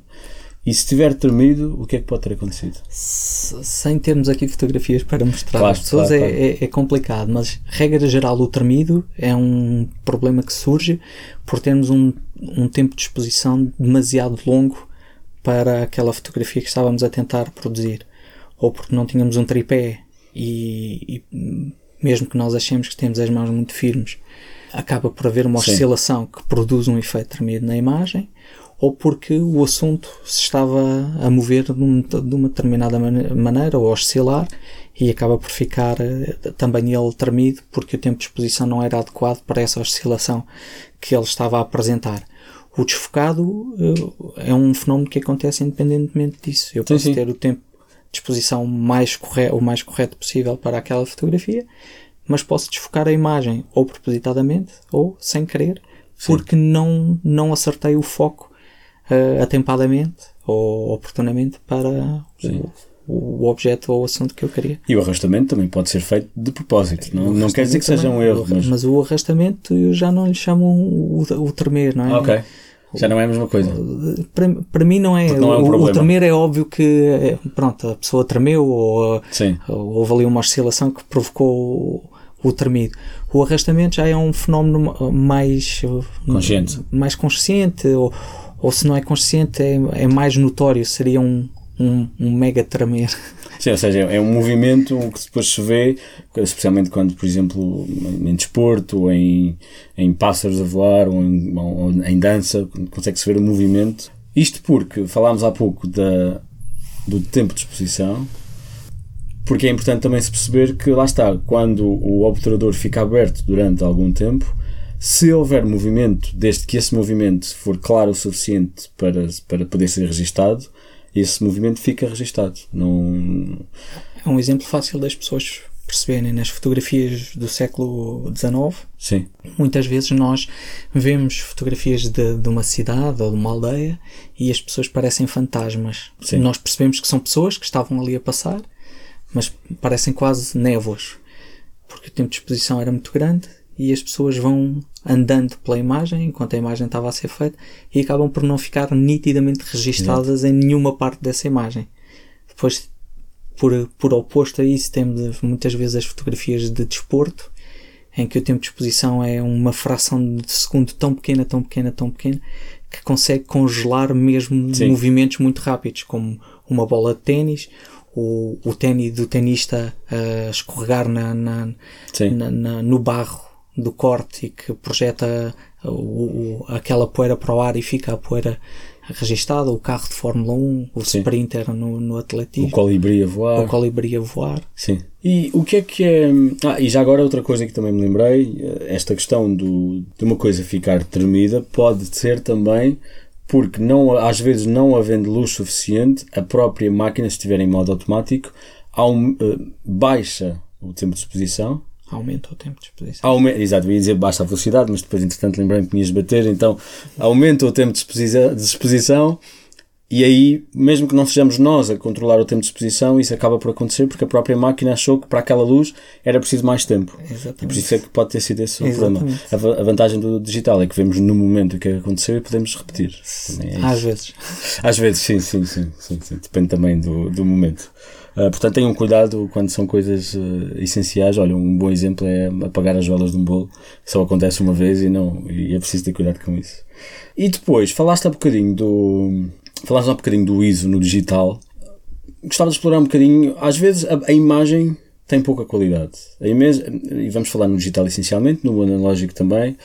Mas acho que podemos também, pode ser útil também avaliar quando há uma imagem que até pode ter tudo, tudo aquilo de que falámos até agora mais ou menos controlado, mas mesmo assim está pouco nítido, tem algum, alguns artefactos digitais, assim uns, uns bocadinhos. E lá está. Uma razão pode ser o ISO bastante alto, que foi já, já é o, o modo digital a, a, inventar informação, não é? E depois o, o zoom, porque às vezes o zoom pode ser inventado também, e é essa a diferença entre zoom óptico e zoom digital, e podes explorar um bocadinho sobre isso. Começando pelo fim, o zoom óptico é um zoom que existe de facto na objetiva, Sim. está construído na objetiva, ele percorre várias distâncias focais na mesma objetiva. O zoom digital é feito através da matemática do processador. Nós só temos uma objetiva no, no telefone, mas se lhe pedirmos, ele começa a fazer um zoom a matemática começa a funcionar. Na verdade, não viu aquilo daquela maneira, mas matematicamente consegue produzir uma aproximação. Em muitos equipamentos, ou em alguns equipamentos, essa aproximação é bastante sofrível. Nós, nós percebemos que há ali uma falta de qualidade grande. Um, no, no, na questão do ISO é, é diferente. A questão do ISO também é eu não vi, se fosse no filme, não vi, não vi, pronto, não consigo registar, não ficou registado. Claro. No digital é mais ou menos como aos políticos. Não sei, mas faço uma fuga para a frente. Ok. vou, vou inventando, vou inventando, inventando, okay. inventando, porque não quero dar aqui uma parte, um flanco que, ah, não vi isto. Então o processador começa a inventar a informação Uh, e às vezes é, é, é, bem notório que não viu nada daquilo que é que Não, há modos. Como falaste há pouco sobre a, sensibilidade de um, de um, sensor que é fabricada, e portanto, te, teoricamente, temos todas as possibilidades são possíveis, todas as uh, sensibilidades estão possíveis. Não há modelos ou experiências em que, por exemplo, temos a câmara uh, definida numa sensibilidade de 200, mas a própria câmara faz como um backup de outras sensibilidades mais altas no caso de ser preciso aumentar? Não seria interessante? Hoje, hoje em dia, em muitas câmaras, quando as pessoas conseguem fazer um o chamado registro RAW, palavra inglesa, não é? Que seria um cru, um é? cru, em que supostamente aquilo é o mais perto possível que as pessoas conseguem ter da informação não manipulada daquele fecheiro. Okay. E aí, muitas vezes, mesmo falhando a exposição, através depois dos programas de edição desse tipo de fecheiros, consegue-se acertar a exposição. Consegue-se ir buscar informação onde ela não estava ou fazer desaparecer coisas que apareceram. É por isso que um fecheiro RAW é mais alto, mais, bem mais é pesado. Que é, e que é mais interessante, em muitos bagagem, casos, fotografar o fecheiro do RAW do que um outro tipo claro. de fecheiro que já foi manipulado sem nós sabermos como sim. pela câmara e que depois já é mais difícil já de manipular. Já é um produto quase final. Sim. Já é um produto quase final, já é mais difícil okay. dar-lhe a volta. Portanto, sim, dentro de uma determinada limitação, hoje em dia é possível, com determinados fecheiros, nós sim. corrigirmos grandes defeitos da, da tomada de vistas. Há diferença entre um zoom digital na câmara e um zoom digital, na verdade, um aumento feito digitalmente depois no Photoshop? eu que, sou, eu que sou um bocadinho fundamentalista, diria que não, diria que são ambos bastante maus. mas, mas, não, uh, há, há processadores que, através de plugins e através de, de cálculos matemáticos, às vezes. Na câmara? No computador. Ok. Às vezes desenvolvidos por grandes matemáticos conseguem resultados muito interessantes para fazermos um aumento digital da imagem no computador. Eu não acompanho muito essas coisas porque não utilizo muito na minha vida profissional nem pessoal, uh, mas não sei como é que está ao nível dos equipamentos, dos telefones, das câmaras uh, digitais os melhores que eu, que eu fui tendo conhecimento para ajudar algumas pessoas que, que às vezes tiveram que recorrer a esse tipo de, de soluções para salvar determinadas imagens eram através do, do processamento no computador, com uh, recorrendo a fratais e, Ou seja, e, e outros truques quando eu te pergunto, assim. Quando eu te pergunto se há diferença, dizes-me que não, e a resposta é o computador mais, mais, terás mais sorte em, possivelmente em no computador. Em princípio do... será ma mais fácil ou ter um resultado melhor depois no computador do que. Portanto, tu, tu recomendarias a não entrar pelo zoom digital numa câmera? E isso significa que, por exemplo. Por, no, por norma, sim. Por norma, sim, não é? Tenho um. Tenho uma base que já é sofrível para trabalhar. É melhor ter uma base que é melhor e depois eu torná-la sofrível. Mas também não estou muito certo disso porque não, claro. não, não costumo experimentar muito isso. Mas para mim teria mais lógica eu ter um ficheiro que é bom e que eu depois eu vou degradar para ou vou prejudicá-lo um bocadinho em termos de qualidade para conseguir um determinado resultado do que ter um que à partida já me é dado hum. de um modo sofrível e que eu depois tenho que lidar com aquilo não importa como. No caso dos telemóveis, e imagino que salvo pequenas exceções, o zoom no telemóvel é sempre o zoom digital. É sempre o zoom digital. Há marcas que fabricam acessórios para colocar na, na lente do, Sim. do, do telemóvel. Mas não há zoom numa máquina, numa lente de um telemóvel à partida. Que eu conheça, que Sim. eu conheça não. Ok. Pode ser que haja, mas eu, eu nunca vi. Ok, é possível, que- imagino que sim, quer dizer, é um mundo bem grande e bem complexo. Ok, falamos então dos sensores. Acho que, acho, acho que vou ter que te perguntar sobre megapixels. Tem que ser. As pessoas perguntam, compram máquinas e os megapixels é o que está lá sempre. Antes de mais, o que é que é isso? Megapixel é só mil pixels, é isso? Ou, São- ou- é- um milhão? É a quantidade de pixels que nós temos no sensor, multiplicando a altura pela largura do, do sensor. O que significa que quanto mais megapixels, maior é a imagem ou mais sensível é, é o. Quantos mais megapixels, maior é a imagem que eu posso imprimir. Ok. Isso de certeza. O que significa que até podemos aumentar uma parte da imagem e ainda manter alguma qualidade. Porque a maior parte dos sensores hoje em dia é- produz imagens maiores do que a nossa utilização normal de uma fotografia. Sim. Acontece hoje com alguma frequência, dado a quantidade de informação que os sensores conseguem guardar hoje em dia, muitas pessoas que utilizam depois uma pequena parte da imagem que realmente fotografaram. E aí está uma maneira de se fazer um zoom digital, Pois é isso. descartando uma parte grande da informação que, que lá estava. Eh, antigamente, com, a- com as primeiras câmaras digitais, era hum, as impressões que conseguíamos fazer de- das- dessas fotografias que produziam eram sempre de pequena dimensão.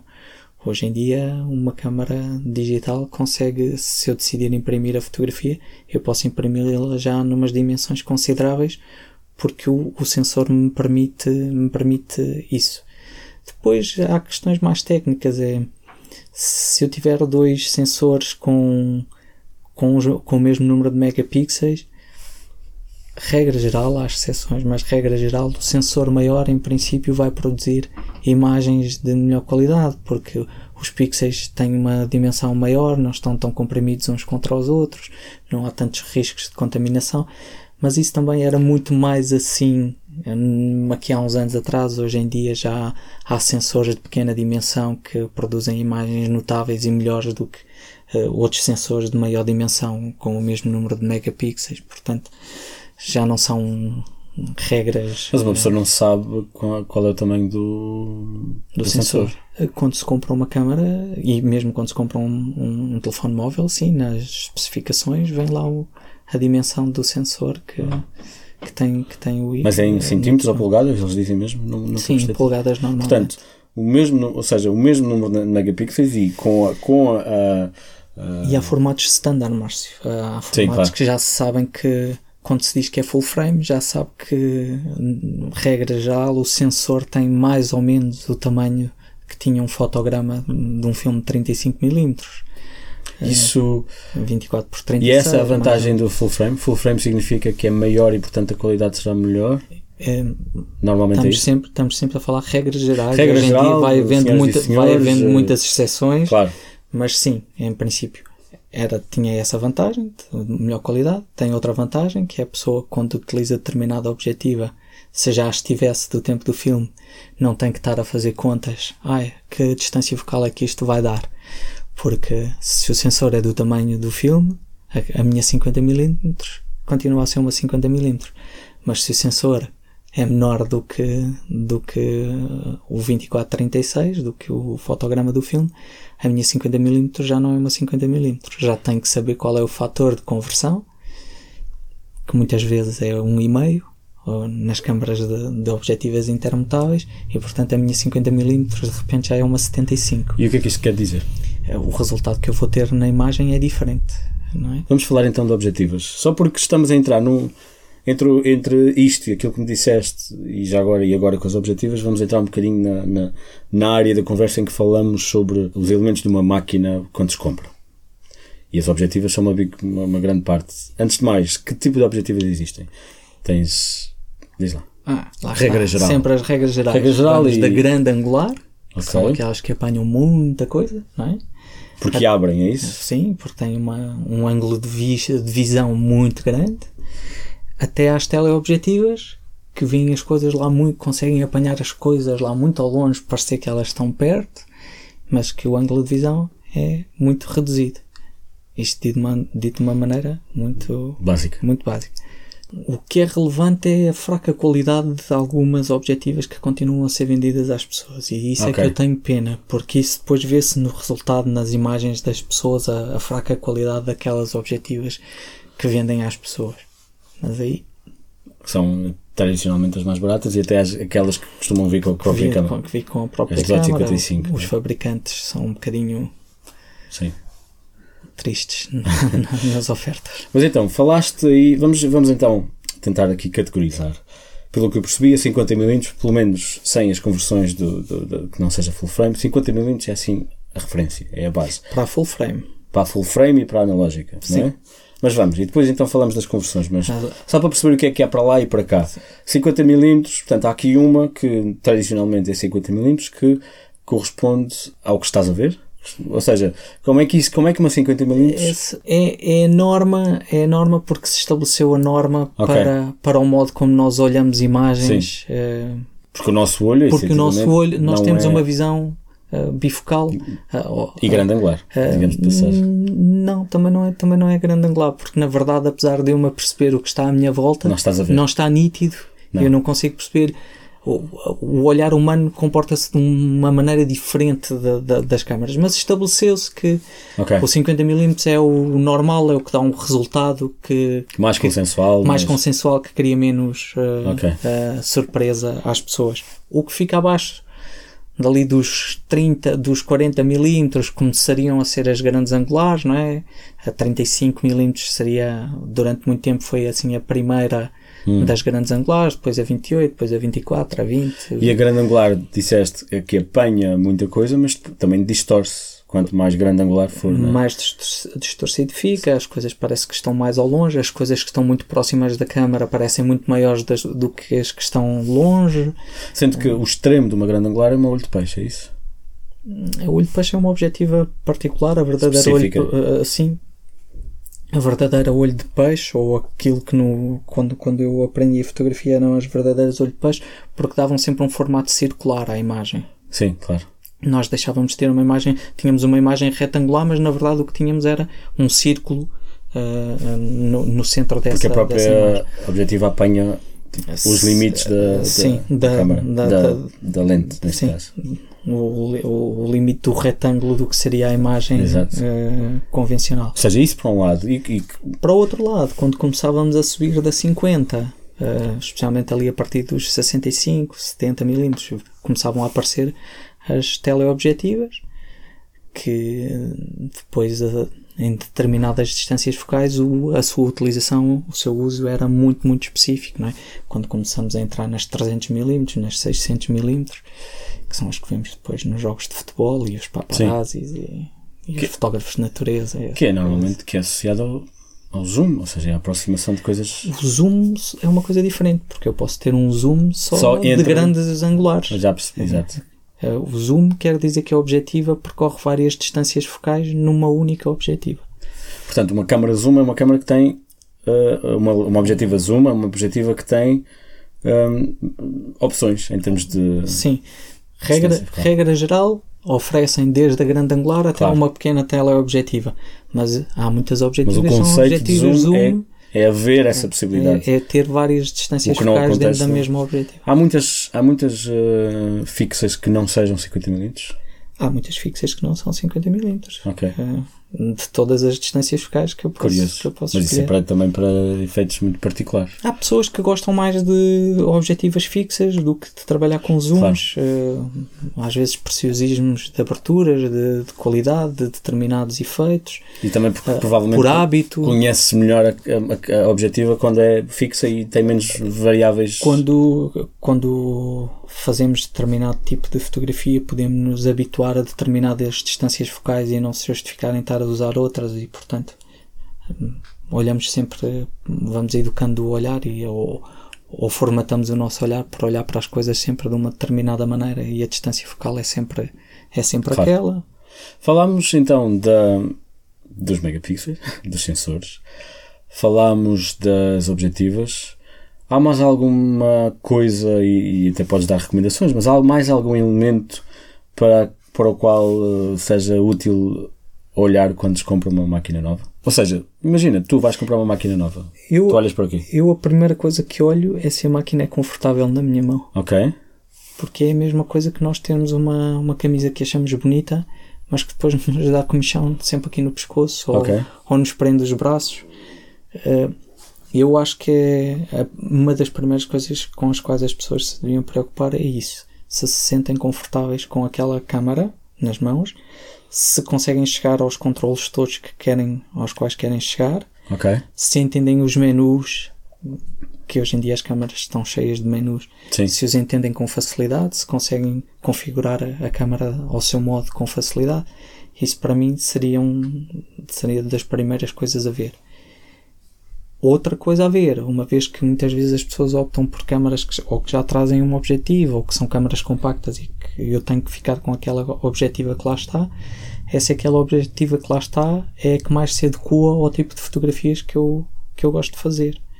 Uh, se eu gosto de fazer fotografias a insetos e a flores e a detalhes, se tenho uma, uma câmara que não me permite fazer fotografia macro, e hoje em dia é difícil, mas pronto, se eu tenho uma que não me permite fazer fotografia macro, se calhar não é a câmara que, que me interessa.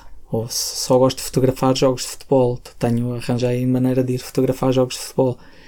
Uh, Se calhar convém não ir para lá com uma 6mm, com Sim. um objetivo a 6mm.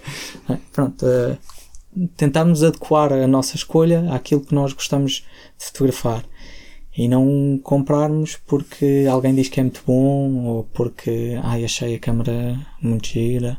Mas, mas ajuda a ir ver reviews e, e opiniões, especialmente de pessoas que confiamos ou não? Sim, eh, ajuda, ajuda. Nunca, nunca se.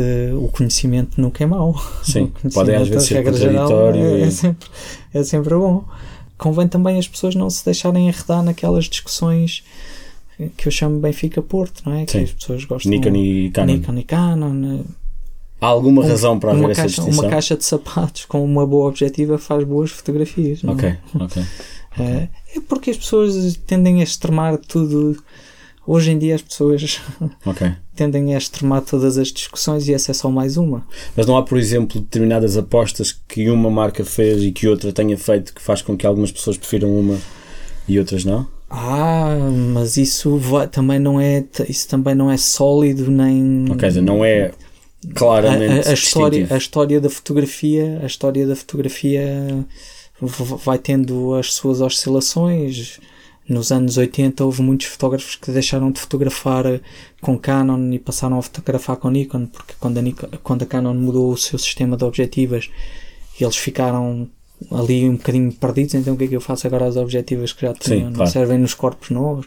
É, essa, É, essa é, é- uma das grandes razões para as pessoas se as manterem pessoas, no. as pessoas foram para a Nikon, depois houve ali nos anos 90 uma altura em que a Nikon não fabricava muitas das suas objetivas e isso desgostou a alguns fotógrafos que passaram a fotografar com, com, com Canon. Entrar nesse tipo de, de clubismos é mesmo uma coisa, para mim, do meu ponto de vista, que não, não faz mesmo nenhum sentido. Hoje em dia as pessoas vão conseguir fazer fotografias excelentes com todas as marcas, todas as câmaras. Mas lá está, há esse elemento prático de. Há esse elemento prático do hábito e há esse Sim. elemento prático de já teres objetivas que encaixam numa e não encaixam outra Sim. e portanto acaba por ser uma dessas razões. Porquê que há câmaras muito mais caras do que outras? Porquê que há câmaras realmente muito caras? O que é que essas têm que as outras não têm? É, muitas vezes não tem nada. Ok? É, nós vivemos num mundo capitalista e, e cria-se nas pessoas às vezes hum, uma determinada ilusão que a pessoa para conseguir determinado resultado ou tem aquele equipamento ou então está, está desgraçado. Claro. E, e as pessoas vão atrás, vão atrás disso. E, e às vezes isso não é de facto assim. É, ou pelo menos não é linear que seja, que seja assim. Eu não sei, não sou, nunca, nunca estudei sobre isso, não sou especialista nisso. Eu faz muita confusão que as câmaras, em vez de se tornarem cada vez mais baratas, se tornem cada vez mais caras. Ou, ou pelo menos uma grande parte das câmaras seja cada vez mais cara.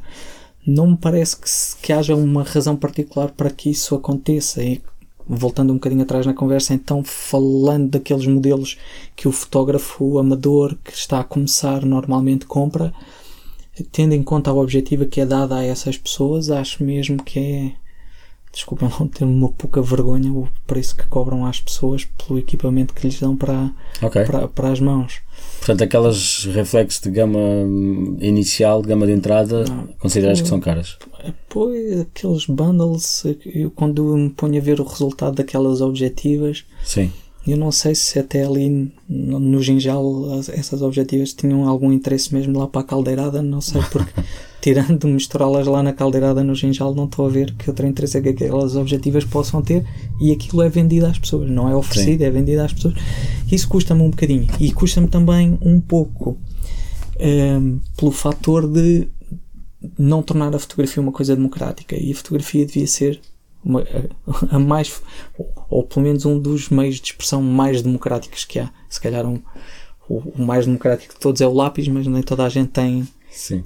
Tem a potência para, para isso se calhar é mais fácil ter eh, alguma expressividade com, com uma câmara fotográfica e por isso elas deviam ser sempre o mais equitativas e o mais e, e- e o mais acessíveis possível e não o contrário tentar criar diferenças entre as pessoas por causa do equipamento que ao qual as pessoas têm capacidade de chegar ou não Mas isso leva-me a uma pergunta que eu se calhar tinha deixado mais para o fundo, mais para trás. Tu consideras que é possível fazer uma boa fotografia com um telemóvel? eu acho que sim Que sim? eu tenho visto fotografias muito interessantes feitas com, com o telemóvel Portanto, não é uma questão de, de- Portanto, não é uma questão de material. não é uma questão de olhar Tens alguma opinião sobre fotógrafos que usam só o modo automático? nada Nenhuma. se as fotografias forem, forem interessantes, se as fotografias forem interessantes, Portanto, tu olhas para a fotografia e é, e é aí que tu vês se uma pessoa. Se, um- se a fotografia se, é se a boa. fotografia me interessa, eu não, eu não sei se uma fotografia é boa. Eu não sei dizer o que é que é uma fotografia boa. Então vamos a isso. O que é que é uma boa fotografia? Eu não sei, eu não sei. Eu, há fotografias que eu acho que são interessantes e há outras que não me interessam nada. As da World. Press Photo não me interessam nada. Sim. Mas não há elementos de luz, composição, não sei, opções que fazem com que olhes para uma fotografia. Ou seja, é possível que tu mudes a opinião de se uma fotografia é boa, na tua opinião, pronto, porque já, já sabemos que não é universal, se souberes mais sobre o, o contexto em que aquela fotografia for, for tirada. Não, não me interessa para nada. Ok. Eu vou ao restaurante e servem-me o peixe-espada e o peixe-espada não presta. Sim. Não está bom, não presta, não está bem cozinhado. Eu não quero saber se. Ah, pá, mas o barco onde ele foi pescado é um barco espetacular e foi numas condições dificílimas. O peixe-espada vai continuar a ser uma porcaria de um peixe-espada. Não, mas eu, eu posso É, dizer, isto na- não é peixe-espada, isto na verdade é este peixe que é suposto ter este sabor. Mas eu estou a ver que é peixe-espada. E A pessoa pode dizer: Não, não, mas Ok. isto é bacalhau. Isto é um bacalhau, isto é uma coisa notável. Só acontece uma vez. Não, amigo, isto é peixe-espada. E muitas vezes é hoje o, o que acontece é isso. Há, há um filme do Woody Allen que é o Broadway Danny Rose em que ele está a tentar levar uma miúda para, para a cama e leva lá ao apartamento Uma miúda sendo. sendo a. Mia Farrow. Sim, Um, eh, e, e ele tem uma série de fotografias de gente no- conhecida, notáveis, lá no, na sala, e ela começa a perguntar: Mas porquê que tem estas pessoas todas aqui na sala? Ele diz: Ah, porque eu estou nessas, estava nesses sítios, né? Ah, mas eu não te vejo aqui em fotografia nenhuma. Ah, não, mas vês se o fotógrafo tivesse enquadrado aqui mais. Este ombro é o meu, se ele tivesse enquadrado. E eu acho que a maioria das fotografias hoje em dia que nos tentam vender, que são geniais e notáveis, é, sofrem disso, não é? As pessoas. A fotografia em si não é assim tão interessante nem tão notável, mas depois as pessoas têm sempre uma história à volta da fotografia para tentar justificar o facto de quererem vender aquela fotografia ou quererem mostrar aquela fotografia. Mas a minha pergunta é o, é, é o contrário, que é uma Peço fotografia desculpa. não é. Não, eu percebo o que estás a dizer, mas a minha pergunta também era no sentido oposto, que é não existem fotografias que são válidas por si só, esteticamente. as fotografias só, só devem ser válidas por si só. O, a maneira, a câmara com, com que foi feita, o contexto em que foi feito, a não ser, estamos a falar, agora há essa grande polémica de se, o- se as fotografias do desembarque da Normandia que Robert Capa fez, se ele era um grande madraço e estragou os filmes e, e não quis fotografar e foi-se logo embora. Mas as fotografias, não, como não há assim muitas outras, aquelas fotografias pelo menos têm o valor do documento. Não vou entrar aqui em discussões se tem valor estético ou se não tem, uh, se há um valor estético na guerra, se não há, Sim. mas tem o, aquele valor do documento. Mas não é. é Mas é- Mencionaste o WordPress Photo, é um bocadinho essa também a perspectiva do. que são só. Não, não é um concurso de fotografia geral, é um, um concurso de fotografia que saiu em imprensa. Pois, hum, que eu posso estar errado, que eu me lembro, as fotografias do capa não foram a concurso nenhum. Foram Ok. publicadas e são fotografias da, da história de um determinado momento histórico. Pessoas levarem a concurso fotografias de guerra, fotografias de pessoas a atirarem-se em desespero de prédios que estão a arder. Eh, Já me- a mim já me começa a levar a fotografia para outros campos e Ok. que não me interessam mesmo, não me interessam mesmo nada. Já são muitos patamares da fotografia que são ultrapassados, que o fotógrafo os fotografe. Eu entendo, tá, foi contratado para tal, está lá, fotografou, que depois decida escolher aquilo para ser apresentado às pessoas em determinados contextos. Eu ainda entendo que um editor valide aquilo em determinados contextos. Eu entendo que depois as pessoas decidam que aquilo deve ir a um concurso ganhar um prémio. Já, me- já me começa a escapar que depois as pessoas decidam que aquilo deve andar pelo mundo todo e ser mostrado e que aquilo ser o grande paradigma da fotografia, então, então aí é que já me escapa por completo. Ok, portanto, um valor. De, ok. O que dizes é que a fotografia pode fazer sentido porque também é um registro histórico da coisa. Não, não tem é valor estético intrínseco por causa desse valor. E, sei lá, é, isto é, é, é complicado. Claro que sim, por isso é que estamos a falar um, disso. Um fotojornalista nacional, infelizmente já falecido, e que era, ah, que era um amigo, que era o João Bafo, costumava de uma maneira rápida e simplista dizer que as fotografias se dividiam em, em fotografias penduráveis e não penduráveis. Ok. Fotografias que a gente aceitava viver com elas na nossa sala, estava lá pendurada e a gente todos os dias olhava para aquilo, e fotografias que não dava para eu ter na sala, para já porque não, não, não me ia expor todos os dias àquilo, nem ia expor as visitas lá de casa a essas fotografias. E isso, para mim, eh, ele era uma pessoa com mais idade do que eu e mais experiência, e eu vi isso há muitos anos, e isso foi-me servindo para, para, algum, para alguma base do que eu fazia. Mas são só as penduráveis que são. Não, há fotografias, há fotografias que não são penduráveis, ponto. Ok. E há fotografias nem sequer são fotografia. E há fotografias que não têm interesse nenhum. Eh, nem, não, acontece, não, acontece tudo, não acontece tudo ao mesmo tempo. Não é? Há fotografias que têm determinado têm um interesse, têm um determinado propósito, têm uma determinada justificação num determinado momento, mas depois não, não vamos fazer disso paradigma, nem vamos fazer eh, Ok. evangelização das massas a partir, partir com essa- daquele a partir daquele princípio. não é? E onde é que está a linha entre fotografia mundana e arte? Porque é que, eu imagino que não haja uma resposta, e sei que não és tu que, que, que me vais dar, mas há fotografias em galerias de arte e há fotografias no Facebook. Um, e há fotografias que as pessoas têm e que mostram e que até gostam e que esteticamente até são interessantes.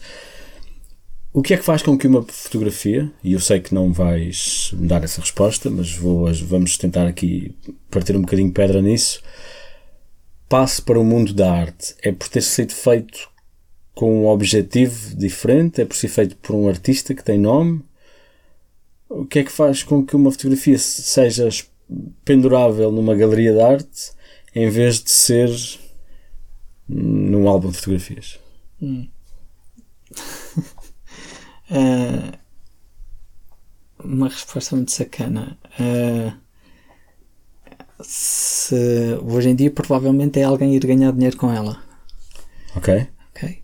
Ahm, se vai hum, para uma galeria de arte, alguém vai, alguém com certeza vai estar a tentar ganhar eh, dinheiro, dinheiro com ela. Mas porquê é que essa pessoa ganha dinheiro com aquela fotografia e não com outras? Vamos lá, é- tínhamos que ir atrás do que é que é a arte. Sim, e claro. é difícil definir isso. A arte é o que o meio da arte justifica e, e valida como, como sendo arte. E depois eu posso estar de acordo ou não estar de acordo, mas para, para, para o bem e para o mal são os donos da bola e Sim. os donos da bola é que decidem quem joga e o gordo vai à baliza. e, é assim, e é assim que, tá, que, que a gente conhece as coisas a, a funcionarem. E portanto, alguém validou em determinado contexto e em determinada situação que aquela fotografia é arte e que vai ser exposta como arte. Eu, nos últimos anos, muitas das fotografias mais interessantes que me têm estimulado mais não aconteceram em contextos de galerias de arte, nem, nem aconteceram a serem feitas como arte. Aqui no, no meio de Lisboa, o Luís Anissete e o Vitor Cid produzem, com o apoio da Câmara Municipal de Almada, uma revista que se chama, que se chama Zona, que é sobre o município, o espaço físico uh, e social do, do, do, município de Almada, que é, que é das coisas mais interessantes que eu vi acontecerem na fotografia portuguesa no, nos últimos anos. E penso que nem o Luís nem o Vitor as, produ as produzem, aquelas fotografias para aquela revista, a pensar que estão a produzir arte. Estão a produzir uh, fotografias. Um, numas, num dos últimos anos que eu dei aulas, um dos trabalhos que, que eu vi à minha frente de um dos alunos era um trabalho escolar. Ele não o produziu eh, consciente que estava a, a, produzir arte, nem a achar que ah, isto é que eu vou fazer vai ser arte. Estava a produzir um trabalho para um determinado momento de, de, do seu percurso escolar, que naquele caso era um trabalho final. E foi das coisas mais interessantes que eu vi nos últimos anos na, na fotografia. E eu não estou a dizer que aquilo é, é arte. Agora, aquilo é fotografia, são fotografias interessantes, fotografias que vale a pena que vale a pena ver. O, e, o aluno em caso é José Fernandes, pronto, só para ficar. Só para ficar registado. Só para ficar registado. Portanto, o que me diz é que há a, a, fotografia artística não é o fim da linha da fotografia. É um processo paralelo. Eu não sei, eu não sei o que é fotografia artística. Também não. Uh, eu, eu não sei o que é isso. Uh, há pessoas que produzem fotografia dentro desse conceito de, de arte. Porque também há fotógrafos e há artistas que fazem fotografia. E há é artistas que utilizam fotografia. Há artistas que fazem coisas que lhes chamam fotografia. Chamam fotografia e depois aquilo às vezes pode ser fotografia ou não ser fotografia. A qualidade técnica não faz de uma fotografia uma fotografia. Não faz. Não é, faz. aquele exemplo que eu dei há pouco uh, das fotografias do desembarque da Normandia a maioria delas tecnicamente são fotografias sofríveis, ou porque estão mal expostas, ou porque tremeu, ou porque no laboratório a, a tal história do filme ter hum, secado mais no laboratório e que degradou o filme, danificou para o lado aceitável as imagens, mas são as que temos e, e valem pelo documento que são, pelo momento que são. Pela, uh, para mim, uma fotografia nunca pode ser à base da, da, da técnica. técnica. E não há nada técnico. Há, há coisas, é que, é há, há coisas técnicas. Há, sim, e eu, eu presto atenção. E há fotógrafos da arte contemporânea que se põem às vezes um bocadinho em bicos de pés a fazer determinadas coisas que se vê depois o, o olhar educado e, e, treinado que eles não dominam por, por completo, mas, uh, mas que se põem a fazer. E, e, eu não tenho nenhum problema que as pessoas experimentem, desde que estejam cientes. Eh, das suas limitações e que percebam que houve coisas que resultaram menos bem. A, a mim o que me chateia é quando depois começam a querer enganar os indígenas. Uhum.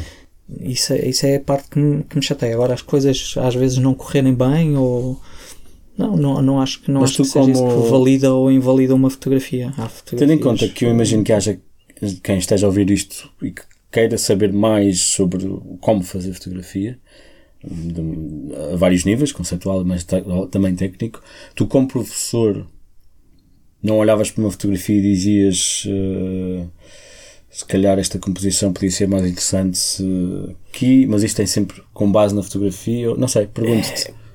É, é, é, é, difícil, é difícil. Um, as escolas têm sempre uma, uma cadeira, ou quase sempre uma cadeira de composição porque muitas vezes não há absolutos, porque é muitas vezes é porque muitas vezes há, é, há necessidade dessa cadeira porque o público que chega à escola muitas vezes não tem mesmo uma noção do, do, do, do, que é uma imagem, do que é o poder de uma imagem, do, de como, como é que o nosso olhar funciona, funciona, não é? Da diferença entre realidade e uma, e uma imagem.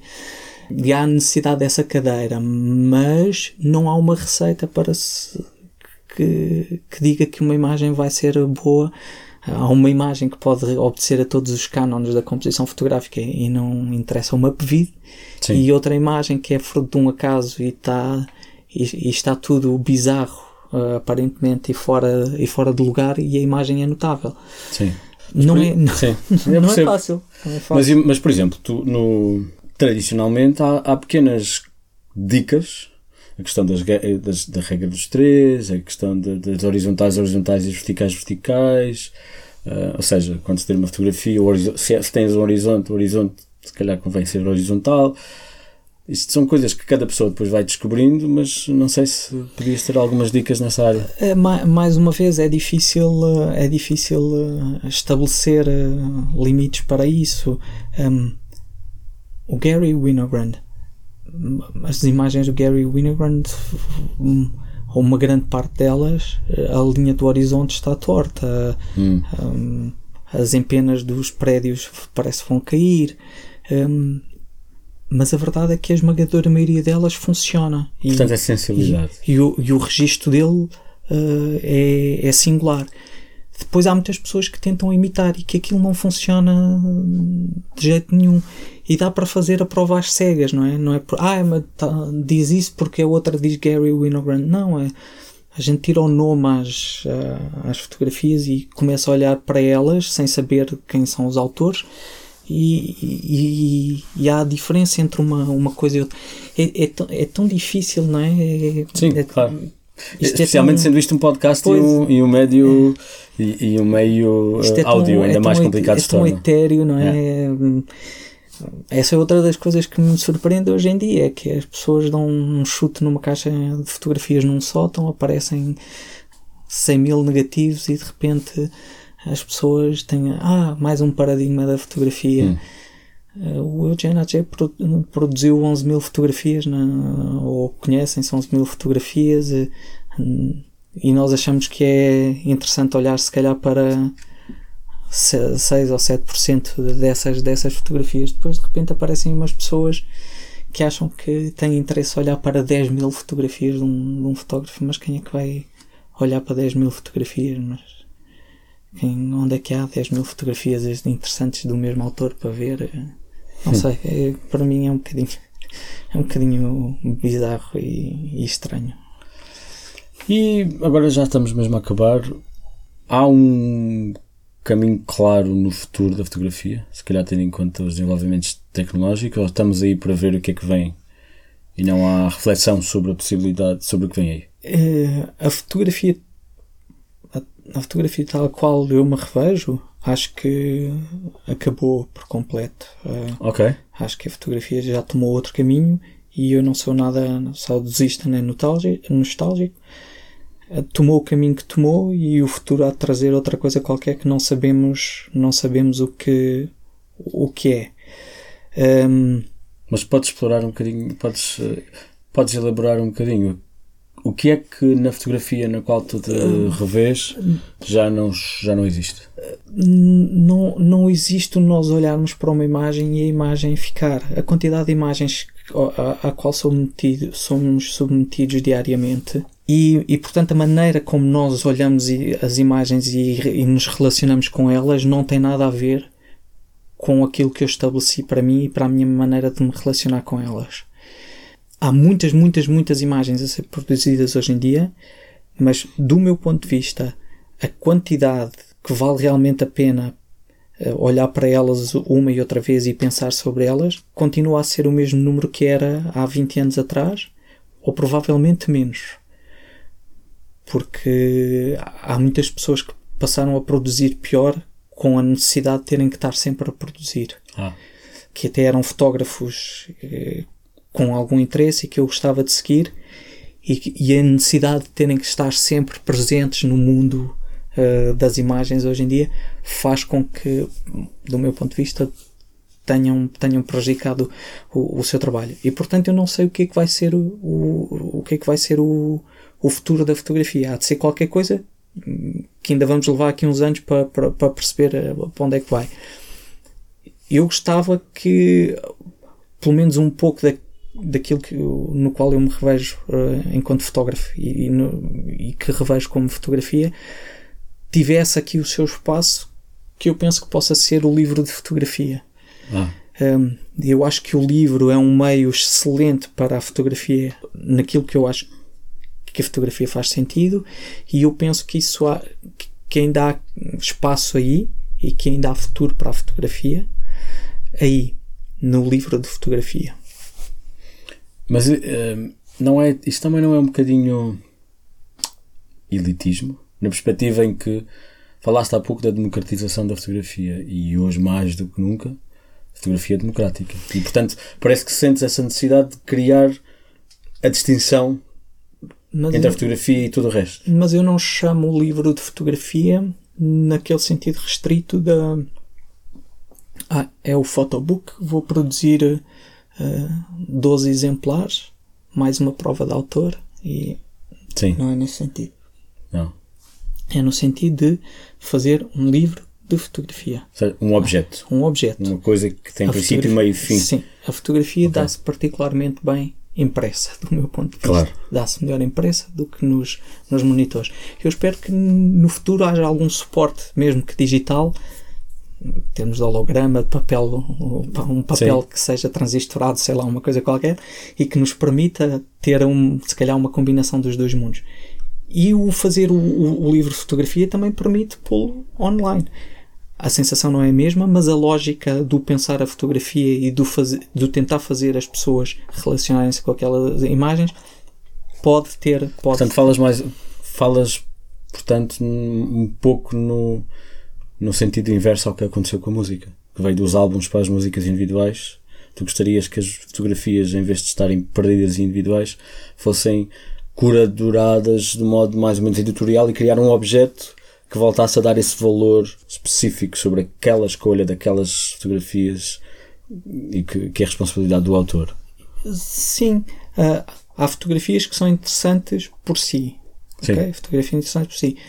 Mas eu depois arranjo outra fotografia que é interessante por si e que se calhar faz sentido combinar com aquela. Sim. E depois outra. E depois, e depois nós vamos conseguindo construir um, uma frase para dizer às pessoas.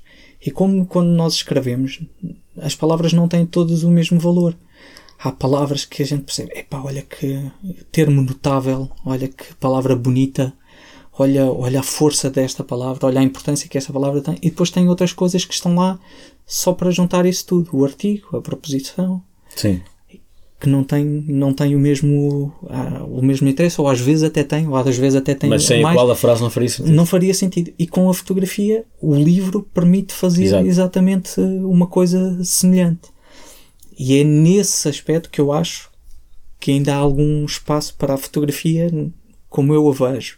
Agora, que ela já tomou outro caminho com o digital, tomou até porque a maioria de, das pessoas que começaram na fotografia de há 10 anos para cá se relacionam com ela e com a imagem como a produzem de uma maneira completamente diferente do que aquela que eu eh, na qual eu, eu aprendi e na qual eu cresci e portanto é normal que façam outra coisa qualquer. E aqui não há nada de nostálgico nem dizer ai o meu é que é bom, não, não. O deles é igualmente, será igualmente bom é igualmente legítimo, é, só é diferente, é outra coisa. Miguel, foi um prazer como eu sabia que ia ser. Foi super útil e interessante. Obrigado. Espero que quem está eu, a ouvir também. Eu espero não ter sido demasiado confuso, como é o meu costume, mas pronto. Não, não será, mas também as pessoas que tomam, tiram disto aquilo que querem e que podem e haverá coisas por toda a gente. Um, muito obrigado. Obrigado a por ti ter, pelo convite. Por teres aceito o convite e por esta conversa. Podemos encontrar-te em algum sítio? Online ou. Eu online o que tenho. Não vou atualizando com a, com a frequência que queria. Um, eu tenho um, um fotoblog chamado Photo Archive, onde eu vou colocando as imagens que me interessam, que eu encontro na, na internet, regra geral nas redes sociais.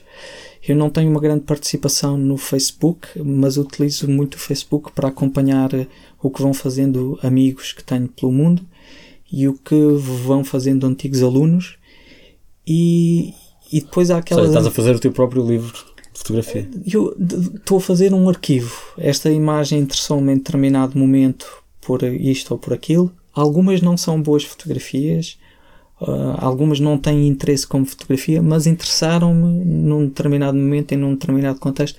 Eu vou, vou-as colocando com autorização das pessoas, que muitos são amigos de circunstância do Facebook, porque é amigo do outro, porque conheci claro. num café, porque não sei o quê sempre com a permissão das pessoas, vou-as colocando nesse Photo Archive blog.